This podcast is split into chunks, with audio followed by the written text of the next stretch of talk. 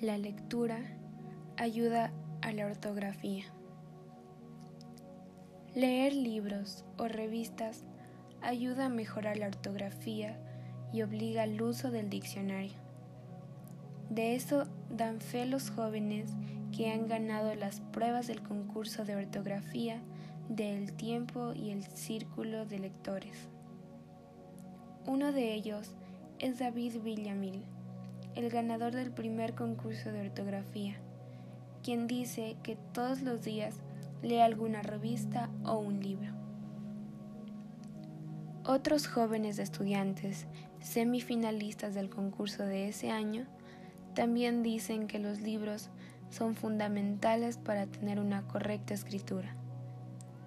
Edwin Payán, de la Escuela Libertad Basset, lee cuentos y obras que consigue prestadas con sus amigos y profesores.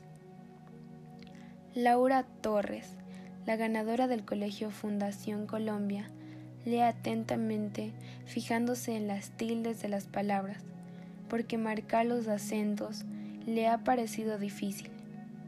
Y Jessica Sanabria, quien representará al Colegio San Juan de los Pastos en la semifinal zonal, afirma que desde niña le inculcaron el hábito de la lectura y que por eso tiene buena ortografía.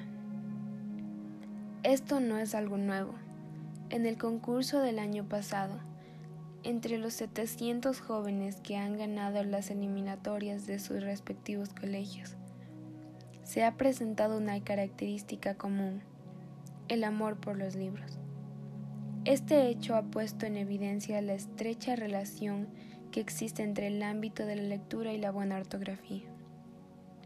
Pero a pesar de parecer un asunto tan obvio, lo cierto es que ser un buen lector y aprovechar la lectura para tener una buena ortografía y lograr conocimientos requiere de un método con acciones concretas que permitan aprovechar al máximo los contenidos de un libro.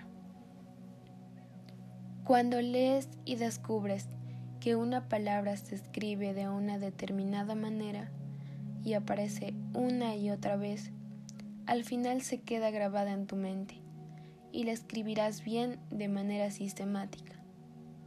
Aunque el propio Word te la corrija mientras estás con tu mano escrita, puede llegar un momento en que tengas que escribir a mano. Por ejemplo, para la dedicatoria de los libros que vas a firmar y a un amigo ahí no habrá quien te susurre al oído que esa palabra lleva tilde o que se escribe con G en vez con J.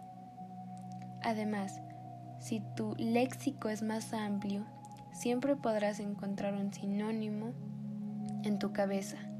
Si no llegas a tener claro cómo se escribe una palabra en concreto, y no lo siento, los libros dedicados con tachones no quedan nada bien, aunque quedan peor que tienen faltas de ortografía.